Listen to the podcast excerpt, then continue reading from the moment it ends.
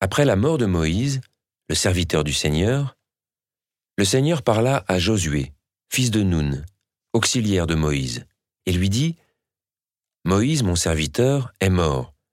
Maintenant, lève-toi, passe le Jourdain que voici, toi avec tout ce peuple, vers le pays que je donne aux fils d'Israël. Tous les lieux que foulera la plante de vos pieds, je vous les ai donnés, comme je l'ai dit à Moïse.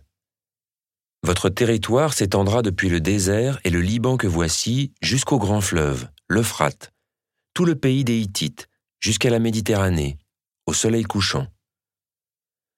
Sois fort et courageux. C'est toi qui donneras en héritage à ce peuple le pays que j'avais juré de donner à leur père. Quant à toi, sois fort et très courageux, en veillant à agir selon toute la loi prescrite par Moïse, mon serviteur, ne t'en écarte ni à droite ni à gauche, pour réussir partout où tu iras. Ce livre de la loi ne quittera pas tes lèvres.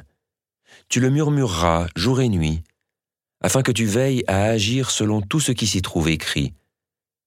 Alors tu feras prospérer tes entreprises, alors tu réussiras. Ne t'ai-je pas commandé, sois fort et courageux.